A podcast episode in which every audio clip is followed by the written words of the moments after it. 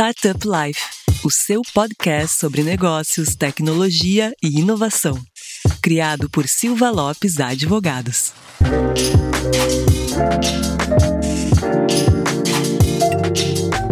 Fala galera, meu nome é Lion Lopes e está começando mais o Startup Life, o seu podcast sobre negócios, tecnologia e inovação. E como de praxe, está aqui junto comigo, dividindo a bancada, minha grande amiga Cristiane Serro. E aí, Cris, beleza? Tudo certo, Lion. E antes da gente revelar qual é o tema de hoje, aquele recado importante para os nossos ouvintes. Não esqueça de acessar o portal startuplife.com.br para notícias e informações sobre o ecossistema e também nos seguir no Instagram, startuplifeoficial, seguir no Spotify ou na sua plataforma de preferência. Nesse episódio, nós vamos desvendar o mercado de Corporate Venture. E Lion, eu sei que tem convidados de peso hoje. Conta para o pessoal quem são eles. Exatamente, Cris. Para cumprir aqui os nossos costumes de sempre ter convidados de extrema relevância aqui no ecossistema para bater um papo com a gente, dessa vez não seria diferente. E a gente trouxe dois players aí super importantes do mercado de tecnologia. E eu vou começar pedindo pro Rodrigo da Redpoint se apresentar. E aí, Rodrigo, tudo certo? Tudo certo, tudo certo. Obrigado por me receber.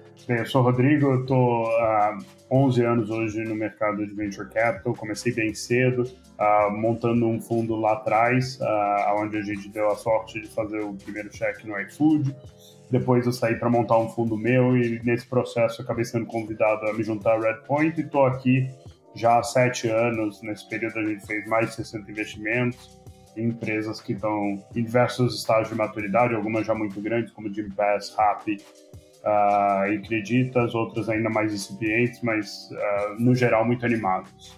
Maravilha, seja bem-vindo aí, Rodrigo, e muito obrigado por aceitar o, o nosso convite aqui. E para fazer parceria com o Rodrigo no nosso bate-papo de hoje, também tá o Márcio, que ele é head de Corporate Venture da Meta. E aí, Márcio, tudo certo? Pô, tudo certo, Lion, obrigado. Então, eu sou o Márcio Flores, eu sou head da Meta Ventures. Né? Eu tenho aí uns 27 anos já de trabalho com tecnologia, uma longa carreira em consultoria.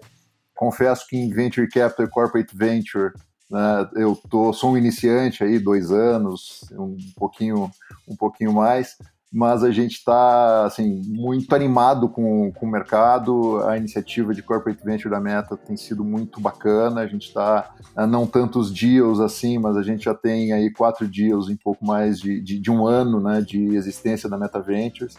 E a gente está muito, tá muito contente aí por estar tá participando uh, desse podcast.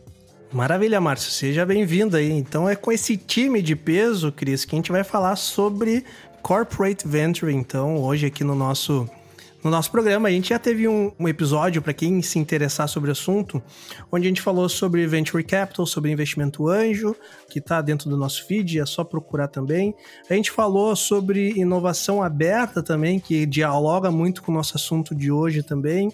Só vocês procurarem aí. Quem participou desses episódios foi o pessoal head de inovação aberta da Faber-Castell, a, a Muripinho, teve... Já participamos aqui sobre com, com outros Ventures Capitals também, como a Catarina Capital, Caravela Capital, uh, Casex, então vocês podem procurar por aí que a gente tem bastante informação interessante também para quem gostar do assunto de hoje.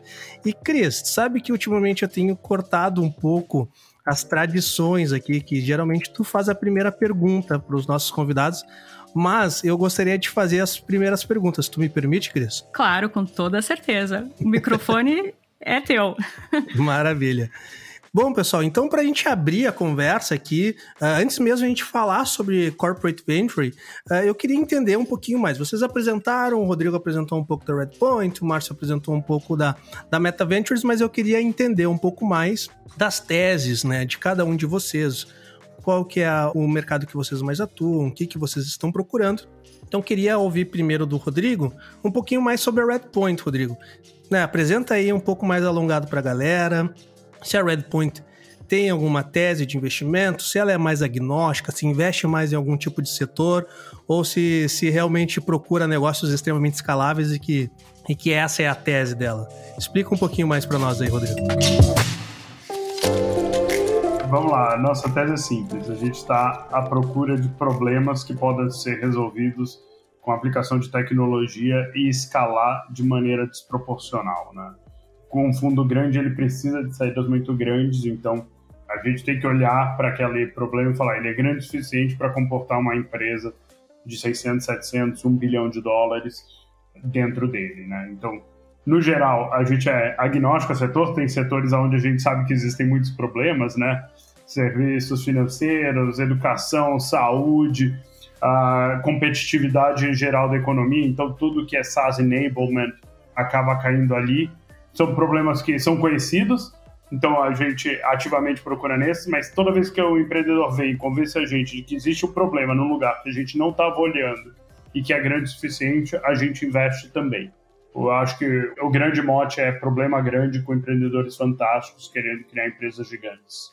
Legal, bacana, Rodrigo. E assim, para o pessoal entender, o que, que é os cheques de vocês hoje, Rodrigo? Qual que é o cheque que vocês procuram aportar? A gente faz desde o CID ao Série B.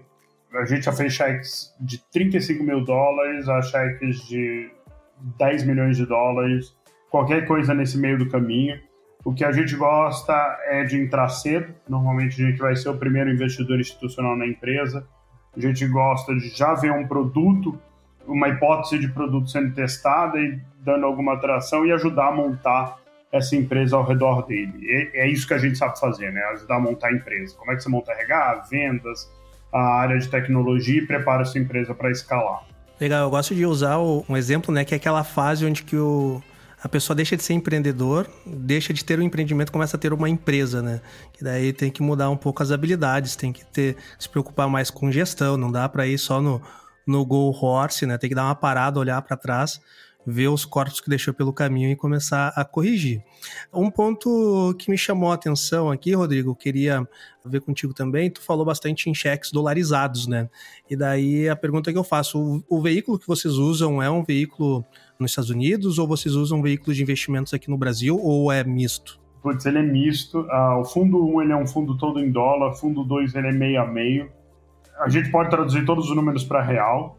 A verdade é, a gente pensa muito mais na necessidade de capital que a empresa tem para entregar o próximo estágio.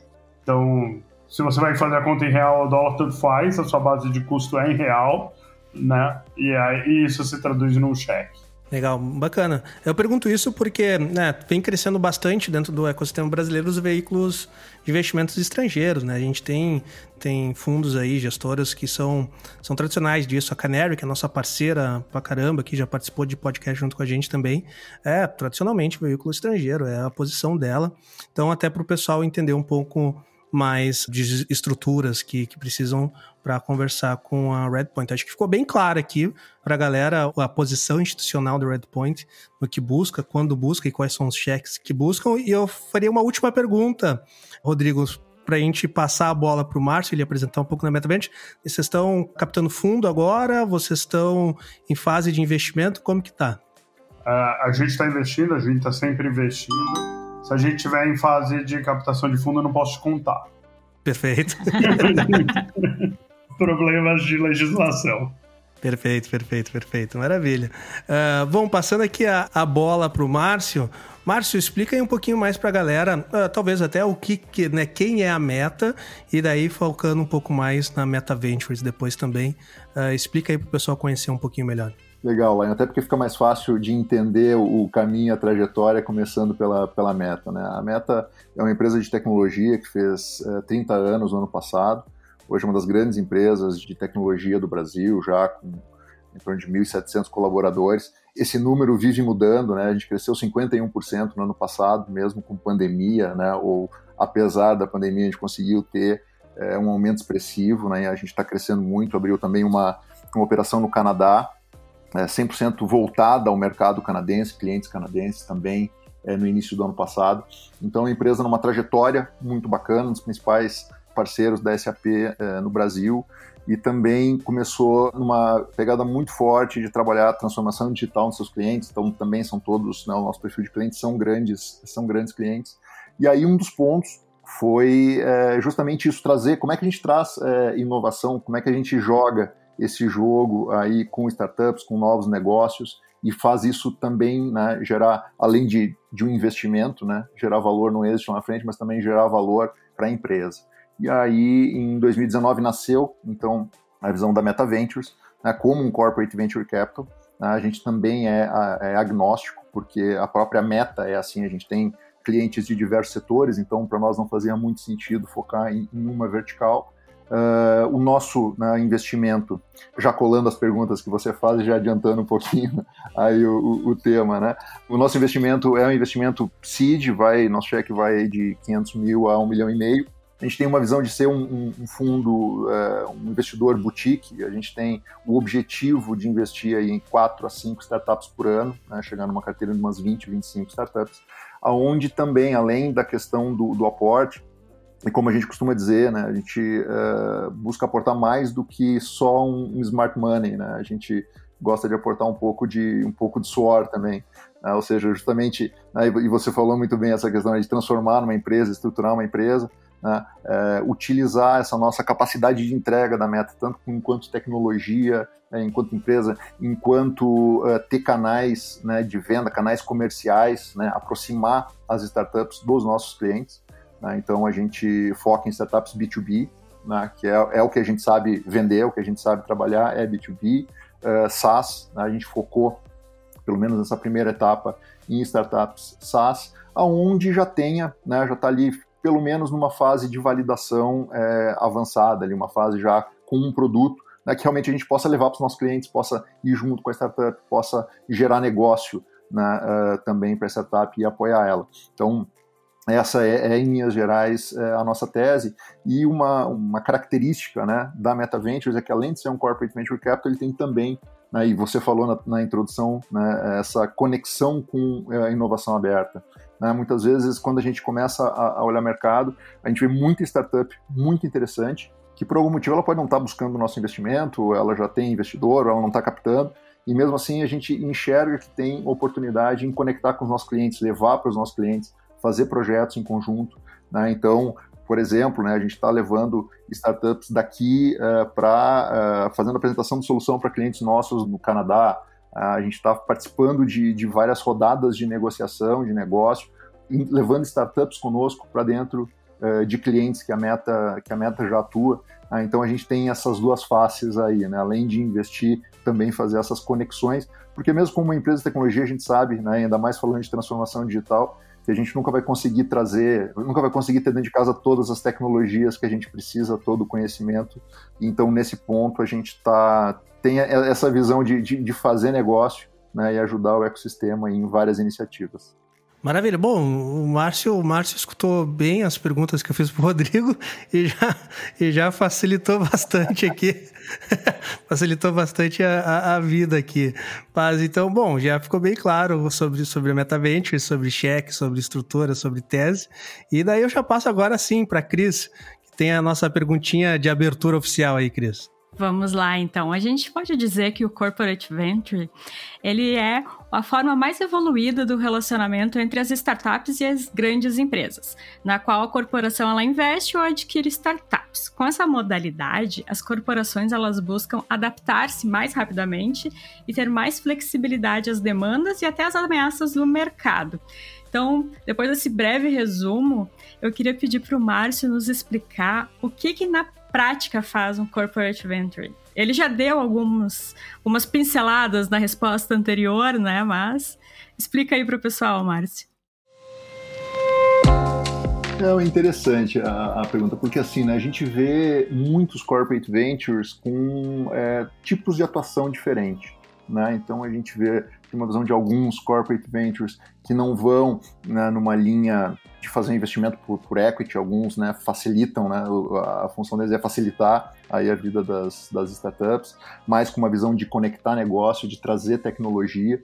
Então, acho que é, normalmente um, um, quando a gente pega né, um, um, venture capital tradicional ali, é, é, muito claro, né, ele investe por equity e, e, e lucra no exit. É um, é modelo mais né, bem. É, é, o, é o padrão.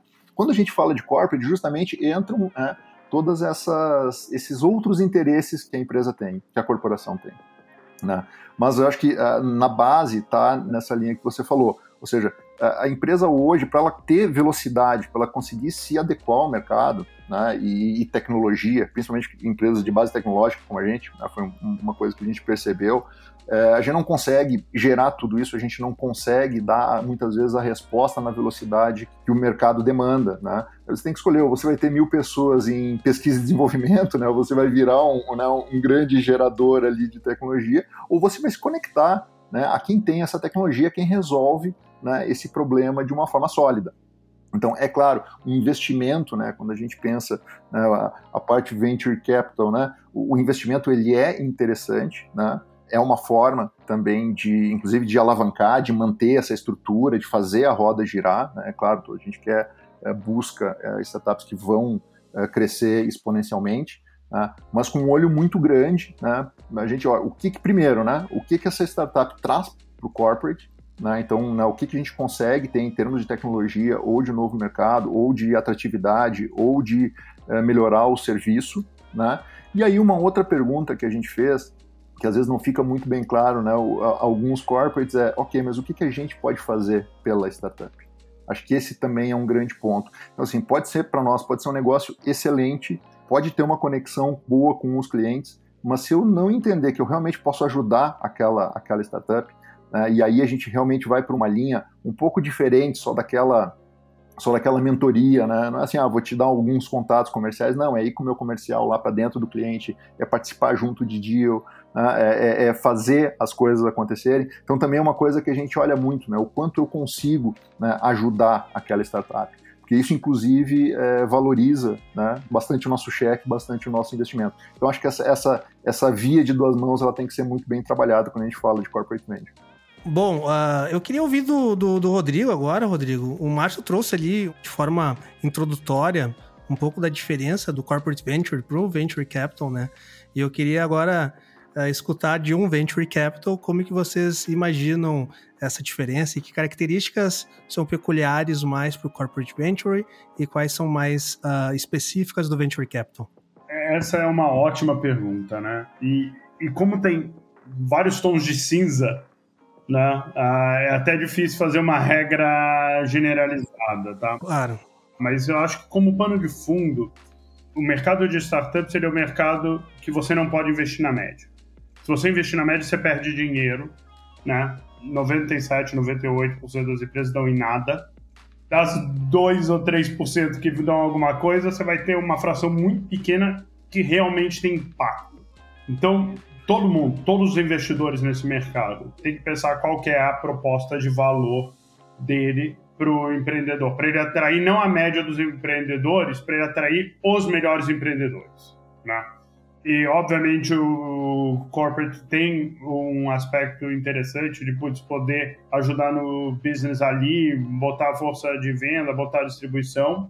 Ele tem que fazer um esforço grande de demonstrar que efetivamente entrega isso porque duas vezes que a promessa for descumprida, né? Rola no grupo de WhatsApp dos founders e aí você está sofrendo seleção adversa e nem sabe, né? Os melhores founders mais informados nem vão aparecer para pitch ou só vão aparecer para pitch quando tomaram o não de todo mundo. E num mercado de taxa de sucesso de 0,75%, você apostar que todo mundo que viu essa empresa antes errou na decisão, leva um, um quê de autoconfiança bastante grande. Então, você tem que pensar como é que você se posiciona no topo da lista dos caras, né? Então, para mim, esse é o grande pano de fundo, né? E aí tem as coisas que o corporate, obviamente, consegue fazer, tem coisas que são mais complexas, né?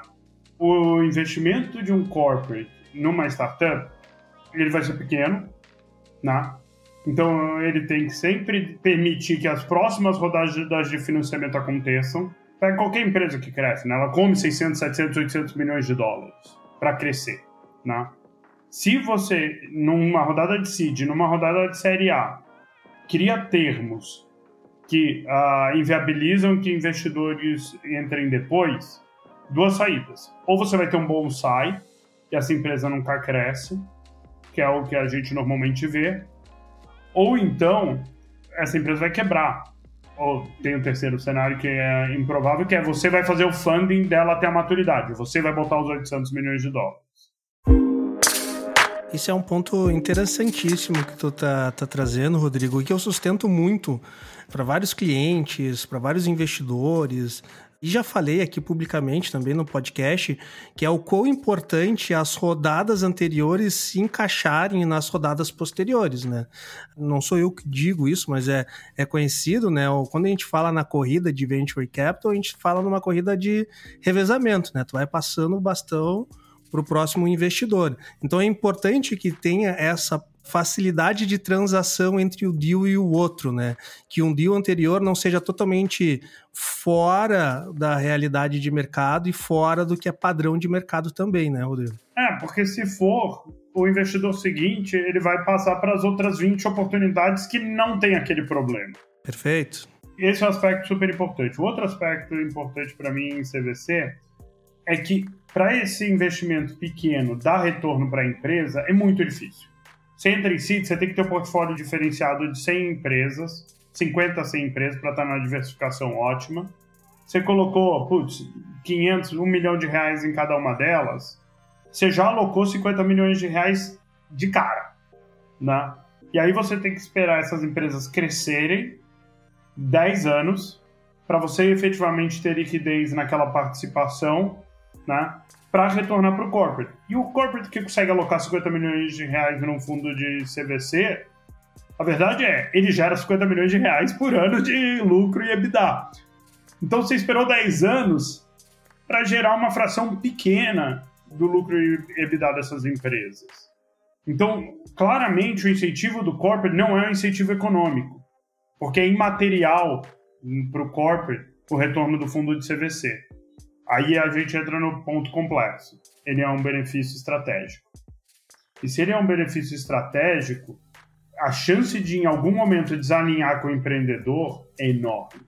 Porque, putz, se eu capturar mais 1% de economia no corporate e numa base grande de custo, em detrimento de apertar a margem na startup, eu, como CEO do corporate, é meu papel fazer. Então, você desalinha. E, e, tem um outro um último aspecto que é timing. Putz, o empreendedor está numa jornada de 10 anos, 12 anos para fazer o exit. Né? Todo mundo acha que é da noite para o dia, mas ela é muito longa. E quanto mais cedo você entra, mais longa ela fica. Né? E o cara que está no corporate, em grande parte das vezes, ele está numa estrutura corporativa. Ele não está spin-offado como um fundo de venture capital. Perfeito. E sabe o que, que acontece a cada dois anos com ele? Ou ele é demitido ou ele é promovido. Então o cara que fez o deal com você no dia zero, ele não vai estar tá lá. Ele vai ser trocado. Então, putz, você pode confiar pra caramba nessa pessoa. A certeza dela é que na jornada de 10 anos ele vai ser trocado. Perfeito. E aí você vai estar lidando com outra pessoa. Então, eh, são esses desalinhamentos que tornam muito complexo o relacionamento, principalmente no Urban. Perfeito. É, a gente vê que existe, tem que ter questões mais imateriais dentro do corporate venture que não somente o retorno financeiro do deal, né? Tem que ter uma abertura para o mercado de inovação, uma, uma, uma visualização de novas oportunidades. Mas, mas isso é benefício do lado do corporate, né? Exatamente. Para o empreendedor que não está redeado e que tem zero de influência sobre isso, ele nunca captura esse ganho. Quem está capturando é o corporate. Perfeito e ele não tem o menor sei sobre o que acontece. Então, para o empreendedor, é um puta do risco. Desculpa o palavrão. tá liberado o palavrão. e, e, aí, como é que você, botando esse risco na mão do empreendedor, você não sofre de seleção adversa? Você tem que vir com o outro lado com uma mega proposta de valor. Sim. Esse é um ponto interessante, né? Pouca gente sabe. Eu queria escutar o contraponto do Márcio agora também, mas o Rodrigo está trazendo algo que, que é muito interessante. Pouca gente tem conhecimento sobre isso que é a influência da seleção adversa em investimentos e, e negócios empresariais, né? Uh, Rodrigo, tu poderia, antes de eu passar por Márcio para escutar o contraponto dele e a visão dele também, poderia passar, né, já que tu levantou esse tema, o, o quão importante é esse conhecimento da situação de seleção adversa para o mercado de, de investimentos, né? Quando a gente fala em seleção adversa, fazendo uma introdução aqui para a galera, uh, é um conceito de análise econômica onde a gente também é conhecido como a teoria dos limões, né? Que a gente não sabe qual que é o limão azedo, qual é o limão doce. Uh, isso é muito utilizado também em vendas de secundárias de carro, né? Então tu não sabe qual é o carro usado que é bom, qual é o carro usado que, que é ruim. E também muito utilizado no mercado de seguros, né? Tu não sabe quem é saudável e quem não é saudável. Mas sabe quem a gente procura? O cara que sabe que vai usar o plano de saúde. É, exatamente. O outro não tá preocupado. Exatamente. E daí, é nessa uma das, das consequências mais básicas de seleção diversa é que acaba que o, o, bom cenário, né, ele acaba pagando mais caro e quem tem um cenário ruim mais barato. No mercado de, de seguros, o cara que teoricamente seria um risco para a seguradora, ele acaba pagando mais caro porque a seguradora não consegue identificar diretamente que ele é um risco. Mas o cara que não seria um risco para a seguradora, ele acaba pagando mais caro porque a seguradora também não consegue identificar que ele é um benefício para a seguradora. Então, a tendência, né? Isso daqui a gente está falando agora é, realmente numa análise bem acadêmica, né? A tendência é que situações ruins acabam se privilegiando e situações boas acabam sendo uh, tendo algum tipo de prejuízo. E com certeza isso se aplica muito no mercado de investimento, porque tu não consegue identificar ali uma separação muito clara do, do joio do trigo, de uma boa oportunidade por uma oportunidade ruim. Eu queria te ouvir um pouco, Rodrigo, já que tu levantou essa, essa, esse ponto aí sobre seleção adversa. Esse é o nome do jogo em Venture Capital, né? Se você olhar, os mesmos fundos são os fundos top do Vale, há 25 anos, com raríssimas exceções. Por quê? Porque se você tem um super empreendedor, né? Imagina que Davi Vélez vendeu no Nubank e vai montar um negócio de novo. O que, que ele quer fazer? Ele quer o melhor investidor para ele. O cara que já tem histórico de sucesso, que ele consegue ligar Skype e falar, pô, como é que foi esse cara? Google, como é que foi ele? No que, que te ajudou? No que, que não te ajudou? Então ele cria uma lista. Quem são os caras que ele quer e qual sequência. E ele vai bater primeiro no primeiro. E depois ele vai bater no segundo. Depois ele vai bater no terceiro. Então, os fundos que vêm primeiro, eles têm a, o first look, né? Eles olham primeiro o negócio. Depois eles, normalmente você vai falar, ah, o valuation está fora, ou você tem que aprender isso ou aquilo. E o cara vai passando, vai pro terceiro, pro quarto, pro vigésimo fundo. Depois do vigésimo fundo, esse cara já fez 20 pitches. Né? Ele aprendeu a fazer o pitch. Ele aprendeu quais são os pontos de dor do negócio dele, já ouviu feedback e já melhorou eles. Mas mais que isso, empresas que crescem 15% ao mês, em três meses que levou para ele passar os 20 pitches, essa empresa cresceu 60%. Já não é a mesma empresa do primeiro pitch. Exatamente. Putz, já contratou gente, a empresa já cresceu muito. Aí ele vai lá e recebe um term sheet do vigésimo cara num valuation diferente do que ele imaginava, mas ele recebe o term sheet. Aí sabe o que ele faz? Ele vai ligar para o primeiro da lista e falar: Olha, minha empresa cresceu 60%, eu aprendi a fazer o pitch, está aqui meu novo pitch, e eu entendi que a minha empresa não vale 100 milhões de qualquer coisa, vale 35. Eu, nesses termos, estou disposto a aceitar você como investidor, porque eu acho que você é o melhor investidor. Então não é que eu primeiro cara da lista ele tem a sua primeira escolha. Ele tem a primeira e a última escolha. E conforme você vai chegando para trás nessa lista, né, de preferência, você vai até perdendo a referência. Porque você não viu o Davi Vélez, você não viu o Paulo Vera, você não viu o Sérgio Fúrio fazendo pitch para você. Então você não tem base de comparação para comparar os empreendedores que você está vendo. Perfeito, perfeito. Não, fantástico. Foi a primeira, cara, já passou vários fundos aqui pela gente, foi a primeira pessoa que, que trouxe essa visão aqui. Acho que já, já é um motivo aí pra galera tá adorando o episódio. Eu queria ouvir agora o contraponto do Márcio sobre corporate venture, né? O que que o, que que o Márcio entende dos benefícios e atrativos que a investida pode ter dentro do corporate venture, Márcio? Antes de passar para o Márcio, eu só queria fazer um parênteses e dizer que o Rodrigo falou de pitch, de que a empresa vai aprendendo como fazer um pitch, e a gente também tem um episódio sobre pitch. Então, depois de ouvir esse episódio, corre lá no nosso feed, que também tem um, episódio especial sobre pitch. Márcio, bola tá contigo. Não, tem muita coisa que o Rodrigo falou, é muito pertinente e é um cuidado que a gente está sempre, tá sempre na cabeça. Porque, primeiro, né, você tem que fazer, e aí a gente, quando, quando montou a Meta Ventures, a gente, inclusive, optou por não ser, ela não, não tá dentro da meta, né, ela está embaixo de outro guarda-chuva, embaixo de uma holding, mas é uma empresa independente, justamente para a gente fazer o que eu chamo fazer esse proxy entre o, o corporate e a startup. Né? Porque no, ao mesmo tempo que você quer trazer uma cultura de inovação, você quer trazer alguma coisa, deixar perpassar né, para dentro do, do, do corporate, uh, você tem que estar tá toda hora cuidando para não matar a startup com a tua visão de negócio de um, de um corporate, a tua visão de uma grande empresa, né? e cuidar para que seja saudável esse relacionamento. Né? A gente tem uma preocupação muito grande né, em, assim, pô, em olhar realmente o que, que vai ser esse investimento no médio e no longo prazo. Uh, e aí esse ponto é, é, perfeito. Se eu fizer um, um, relacionamento agora, por exemplo, eu não tomar cuidado com o cap table da, da startup que eu vou investir, eu vou acabar com o futuro dela aí na próxima rodada.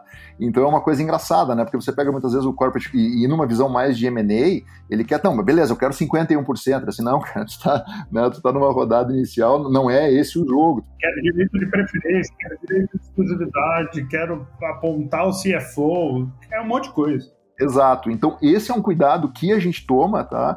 É, justamente, e, e aí até em lá, fazendo até um, um comercial aí, a, a, Silva Lopes nos ajuda muito nisso, nos ajudou muito né, na, na, na, definição disso.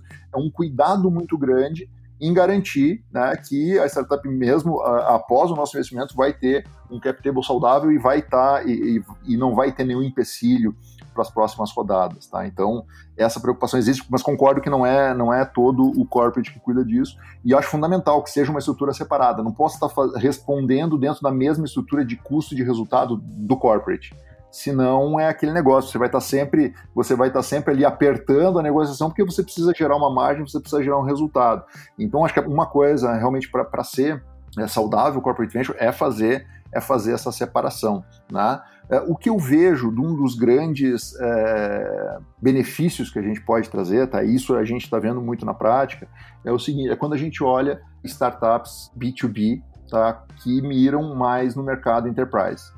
Aí o que a gente vê é que tem muitas vezes uma dificuldade, você tem um longo ciclo de negociação, você ainda tem, né, em muitas empresas, uma dificuldade para você conseguir vender lá dentro. Né? Você não passa por compra, você não passa pelo, nem pelo processo inicial e ainda tem muita empresa é, que tem essa resistência. É, o que a gente vê, inclusive alguns clientes nossos que estão montando, também estão iniciando essa jornada, montando hub de inovação, montando é, uma estrutura de inovação, ou mesmo o seu corporate venture capital, eles vêm muitas vezes nos buscam assim, olha, a gente está com esse problema, né? a gente sabe que vocês têm essa conexão com startups, com o ecossistema, e eu quero contratar, mas através de vocês. Porque se eu tiver contratar a, a startup aqui, eu vou demorar seis meses, eu não sei se eu consigo contratar. Agora, se vier junto no guarda-chuva de vocês, com quem eu já tenho contrato, que é uma empresa grande, que me dá garantia e tal, eu consigo trazer a inovação para dentro. Esse papel de fazer o matchmaking, de ser consumidor, cliente e parceiro da startup, eu acho muito mais fácil, né? E, e é onde os corporates capturam 97% do valor mas a galera fica gananciosa e querer morder um pedacinho do equity, que eu acho que só gera complexidade em grande parte dos casos, tá? Tem poucas uh, eh, CVCs que conseguem ganhar dinheiro pelo financeiro, né? Muito mais importante é mapear os founders certos para trabalhar com você. É, e, uma coisa que a gente viu é o seguinte, né, principalmente quando é, nesse, dentro dessa nossa tese que a gente busca de startups, e, e até pela própria natureza de, de, startups, quando a gente vai ver é, a maioria das soluções aí, B2B e tal, elas resolvem muito bem um problema. É, só quando a gente traz para o nosso cliente, eu tenho milhares de integração, eu tenho que fazer a integração com o RP dela, eu tenho que fazer todo uma outra né, coisa, é, um outro trabalho ao redor. Então, muitas vezes, né, usando né, a startup. Eu consigo uma entrada num cliente que eu não teria, porque eu não, eu não, tinha, eu não, não tenho a solução, então eu consigo essa entrada, eu consigo fechar um projeto, eu consigo vender lá dentro junto, né? E ainda consigo gerar um recorrente ou gerar um, um valor, né? Um, um faturamento grande para a startup. Então, assim, isso é um ponto que a gente tem, tem visto que é um diferencial e, assim, também pelo fato de a gente ser um, um, corporate venture capital com foco em serviço, então com uma, uma grande gama de uma grande gama de clientes. O que eu vejo mais, né, é, muitas vezes corporate que é para a própria empresa gerar soluções para si próprio, esses já têm realmente uma visão mais de, cara, já quero comprar uma grande parte, porque isso aqui eu vou trazer tudo para dentro, ou vou fazer, uh, ou vou dar o cheque lá para frente, lá, se der certo, eu trago a empresa para dentro, né, barata. Se não der certo, é, ok, eu não estou né, não, não, não muito interessado com o investimento que eu fiz. Esse pessoal sofre de seleção adversa na testa. Porque o único founder que aceita. Tem dois tipos de founder que aceitam isso o cara que é desavisado e não entende, e a chance de sucesso dele é muito baixa, porque ele é um desavisado, né? Que você está comprando a empresa e pagando por 20% dela, é isso que você está fazendo, né? Quando vai para esse modelo. Ou é o cara que está desesperado, que significa que todo o mercado rejeitou o investimento nele. Então, quem tem essa postura mais agressiva de usar o CVC como M&A tá comprando ativos ruins. Comprando barato, mas comprando coisa ruim. e, e aí eu faria uma provocação para pensar. Eu acho que CVC deveria funcionar no late stage. Todo mundo quer ir para o early porque o ticket é menor. Né? Ah, putz, eu boto 500 pau, boto um milhão e meio. Só que os skills que um corporate tem, eles são menos aplicáveis para o early. Né? O early você ainda está montando produto, você ainda está aprendendo a vender, está aprendendo pitch. O corporate ele sabe escalar. No late, pô, ele já tem o produto, já tem a máquina e já tem a maturidade para trabalhar com o corporate, né? Doze caras numa casinha no Brooklyn não sabem lidar com uma Ambev da vida, não consegue, não, não passa. Vai chegar, descreva os cargos e tem mais linhas na descrição de cargos do que tem a gente no payroll. Então, não funciona. Agora, se você pega uma empresa lá em série C, série D, já com 200, 250 pessoas, processo, maturidade tecnológica, ela está pronta para trabalhar com o corpo. Eu vejo o pessoal indo muito early e comprando problemas em vez de comprar soluções, porque nem tem coragem, né? Você não vai pegar o core bancário de alguém e trocar por uma empresa de seed, não faz, é, é loucura. Então você precisa que ela seja o quê? Uma empresa de série D, série C, já madura, com alguns clientes rodando, para você poder realmente absorver o que elas estão oferecendo. É, essa é a minha hipótese, mas sempre happy to be proven wrong. Normalmente eu sou provado É uma excelente provocação para realmente ficar pensando. E eu queria trazer uma outra questão aqui para a gente debater sobre as possibilidades de co-investimento entre venture capital e corporate venture. Vocês acham que é possível, que não é possível? É possível, a gente já fez, mas não é trivial. Assim, o deal que ele é palatável para um VC tendo um CVC na mesa, não é palatável para o CVC. Né? Por exemplo, eu não me importo em te dar informações financeiras da empresa, mas eu nunca vou te dar a lista de clientes. Sim. Tem coisas que geram muito desconforto dada a proximidade. E aí o que acaba acontecendo é o fundo ou ele é, faz as concessões e normalmente dá pau, a real é essa, vai dar pau em algum momento, ou então fica um deal não palatável para o CVC e o CVC acaba falando, não, isso aí não quero não é trivial. Sim. E vocês, Márcio, já tiveram experiência de co-investimento também assim nesse sentido?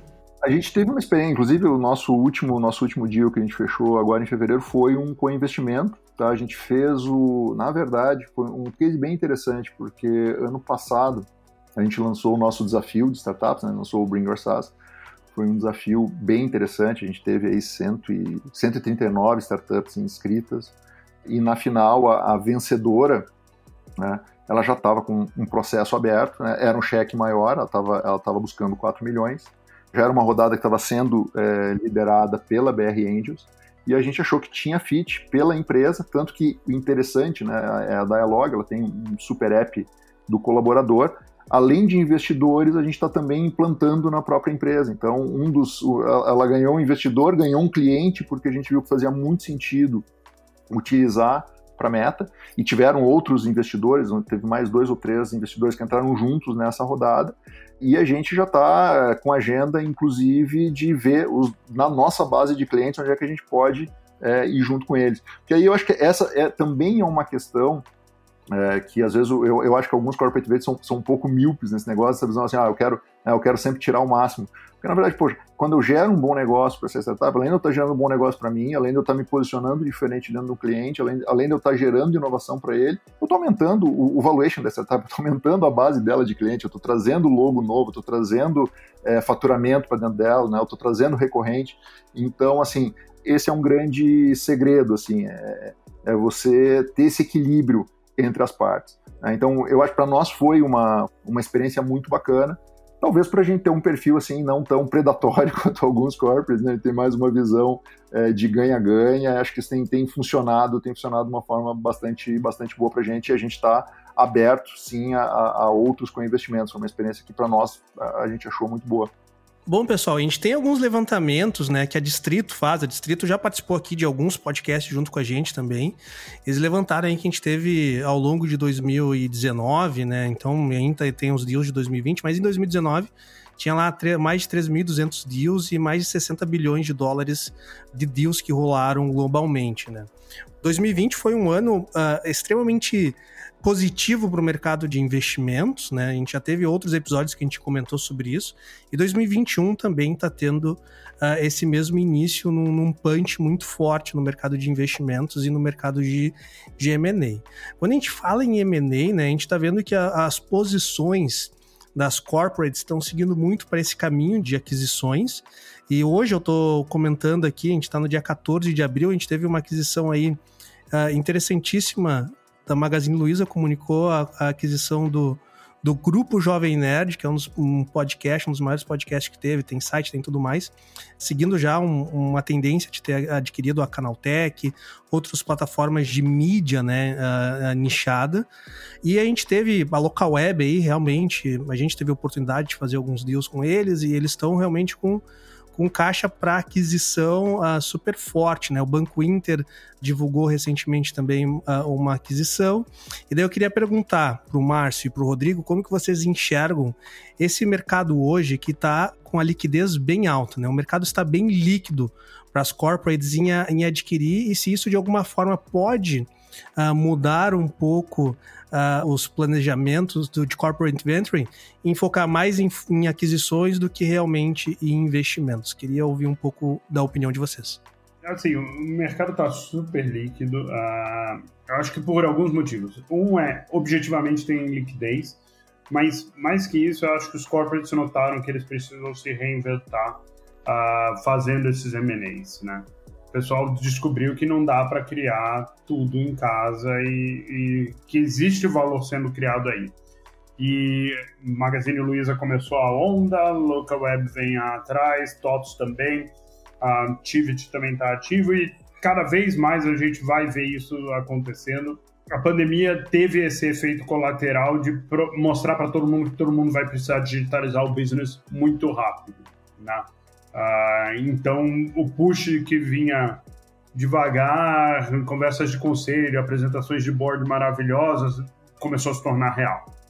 Então, vai sim ter mais M&A, ah, agora com abundância de capital, mas no futuro também, porque enquanto a gente não reconstruir a infra das empresas legadas em plataformas mais novas, vai ter que ficar comprando e, e tentando se reinventar. Agora, eu acho que impacta menos CVC, tá? Fora o CVC que tenta fazer M&A através do investimento, né?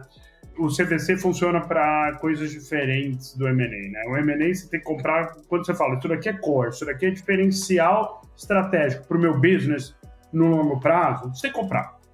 Quando você não tem essa certeza, você ainda está em fase exploratória, pode ser que sim, pode ser que não, ainda não sei quem é o ganhador, aí uma aposta minoritária, um, um CVC pode funcionar. Você compra um monte de fichas e vê qual delas se torna relevante para o seu negócio no longo prazo. Então, acho que são momentos estratégicos diferentes. Uh, o que não existia era, não, agora meu core é digital. O que aconteceu é, as empresas notaram que o core vai ser digital e que eles estavam sentados em tecnologia da década de 60 e que tem que, quando tinha tecnologia, né? E que agora eles têm que modernizar isso. Eu falo, né, Rodrigo, que o escritório nasceu trabalhando só com empresas de tecnologia há 10 anos. A gente vai fazer 10 anos em 2022. Então a gente tem 9 anos aí. Eu venho de mercado corporativo, trabalhei mercado corporativo hardcore, né? Cara, uh, indústria forte, indústria de alimento, indústria de armas, esse foi o meu a minha formação como advogado inicialmente. De 10 anos para cá a gente começou a focar no mercado de tecnologia e, bom, eu tenho uma visão de, de, cenário de 10 anos onde há 10 anos atrás existia um nicho de mercado de tecnologia, né? A gente fala assim, ah, né, o nicho do mercado tecnológico. Esse nicho ele foi se ampliando e hoje a gente tem um mercado inteiro, ele é um mercado tecnológico, né? Então, se a gente parar para pensar que independentemente de setor que tu tem que ter, tu, tu tem que ter um aporte tecnológico muito forte dentro da sua da sua organização, tu entende que o mercado inteiro se tornou tecnológico. Então a gente não existe hoje um mercado específico de tecnologia. O mercado inteiro é tecnológico e para mim um exemplo claríssimo é a própria Magazine Luiza, que era uma empresa tradicionalmente de varejo e hoje ela é flerta muito mais com o mercado de tecnologia, que a gente tem essa visão mais tradicional do que é, do que necessariamente uma, uma empresa de varejo, né? Ah, então, isso, logicamente, que em 2020 uh, deu um chacoalhão para quem ainda não tinha enxergado isso, que, rapaz, hoje tecnologia não é mais investimento, é insumo. E se tu não tem, se tu não tem insumo, tu não se mantém, né? É nem insumo, é o business, né? É, exatamente, exatamente. Com é certeza. o business. Se, se tu não tem tecnologia embarcada, tu não tem business nenhum, né, cara? Mas, Márcio, queria te ouvir aí também, eu te ouvir sobre, sobre o que, que tu acha de liquidez no mercado aí. Não, nesse ponto eu concordo com o Rodrigo, assim, a gente está tá vendo muita, tá vendo realmente uma, uma enorme liquidez, eu acho que tanto, uh, tanto questão de, de, pandemia, só que também a gente está, uh, quando olha o mercado brasileiro, né, a gente hoje está numa política de juro baixo, então deixar o dinheiro em, em, em, renda fixa e outras, outras aplicações mais conservadoras não, não, não traz mais retorno, né? E eu acho também uma questão aí que é o risco relativo, né? A gente está vivendo uma volatilidade muito grande de, de mercado, de, de, de capital, e aí é, eu acho que o investimento na startup, ele, ele, relativamente, ele já não fica mais tão mais, né, é, é, mais arriscado, mas até fica uma coisa mais próxima do risco da, de, de, outras, é, de algumas outras é, operações é, financeiras.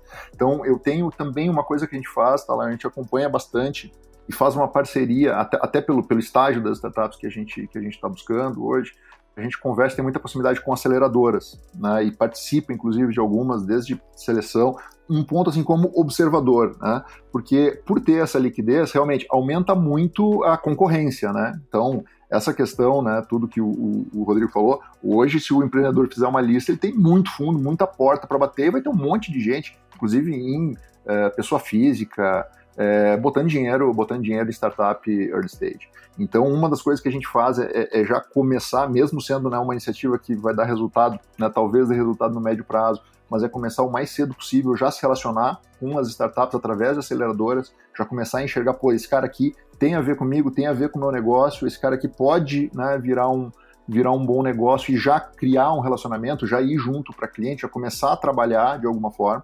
Né? Então, assim, é quase como uma, uma escolinha ali, né? Fazer, assim, ajudar na formação. Então, né, a, gente tem esse foco, né? Para já ter é, quando chegar na hora dele, dele receber o investimento, de, de, chegar no cheque do nosso tamanho, a gente já, já tem um relacionamento, já tem uma, uma confiança. Então, assim, é, tem que ser criativo aí, porque realmente a liquidez está muito grande, né? A gente, ainda por ser também um fundo novo, né, que está buscando aí um, um, posicionamento no mercado de corporate venture capital, né, nessa, nessa linha, é, é, é uma, a, a, briga ficou mais, ficou mais é, complexa por ter toda essa, por ter toda essa liquidez. Então, realmente, a proposta de valor que você apresenta para o empreendedor, ela está cada vez mais, mais importante e, e, é fundamental, né?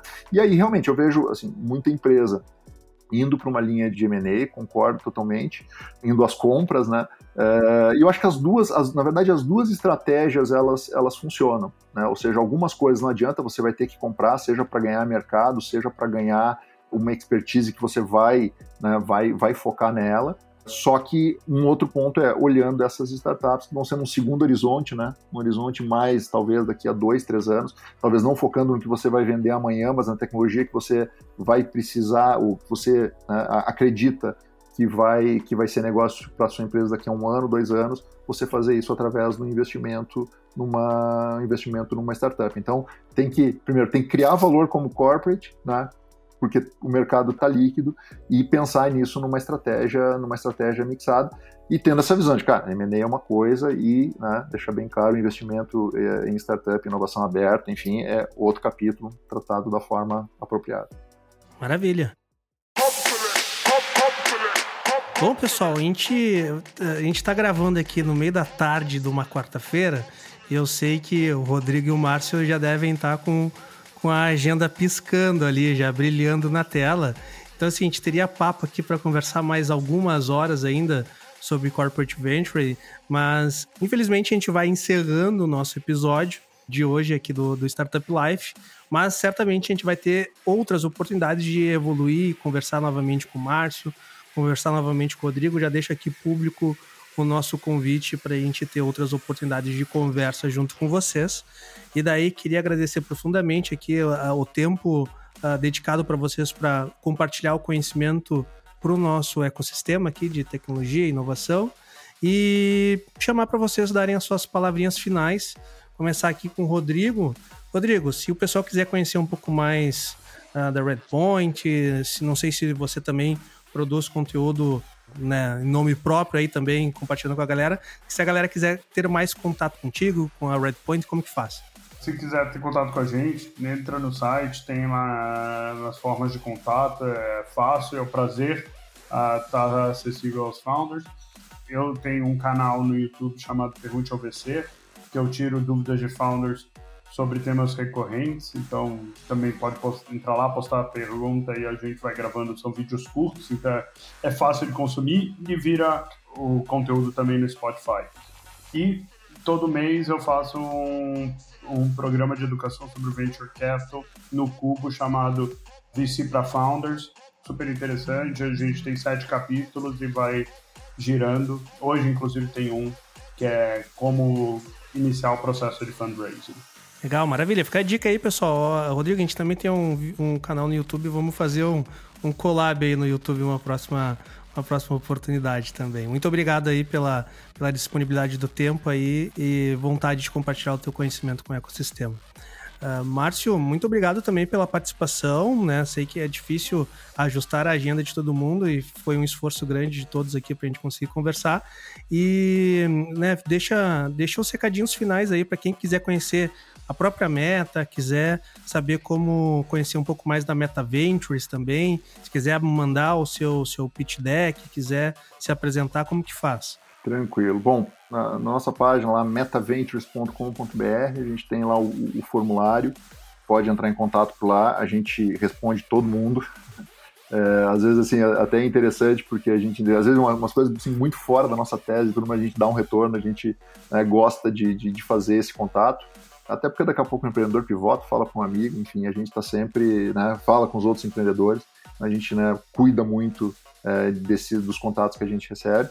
Então, e também esse ano é, a gente já definiu que deve estar tá lançando a segunda edição do nosso também desafio Bring Your SaaS. Deve esse ano não deve ser no último quarto como foi no ano passado, deve ser mais no meio do ano. É, então também a gente vai estar tá novamente aberto aí para inscrições de, de startups para o nosso desafio. E fica também, acho que na, aqui na, na página é, LinkedIn, contato, né, a gente disponibiliza, querendo bater um papo, trocar uma ideia, apresentar sua startup, seu pitch, a gente está sempre aberto para ouvir. Maravilha, obrigado Márcio aí pela disponibilidade. Para quem quiser, os links vão estar tá aqui na descrição do episódio da Redpoint, da Meta Ventures, então é só clicar aqui também. E muito obrigado. Bom, Cris, chegamos ao final de mais um episódio. Qual é esse episódio aqui, Cris? Tu tem ideia aí do número do episódio? Eu confesso que, que não sei exatamente, mas já tá quase no 35. então tá por aí, pô, em torno do 35 episódio. Cris, muito obrigado por me aguentar aí durante esses 35 episódios, mais ou menos. Tenho certeza que a gente nos ouvimos no próximo episódio, né, Cris? Eu é que agradeço pela oportunidade, Lion, e que venham mais 35, então, né? E até o próximo. Exatamente. Nos vemos no próximo episódio, pessoal. Tchau, tchau.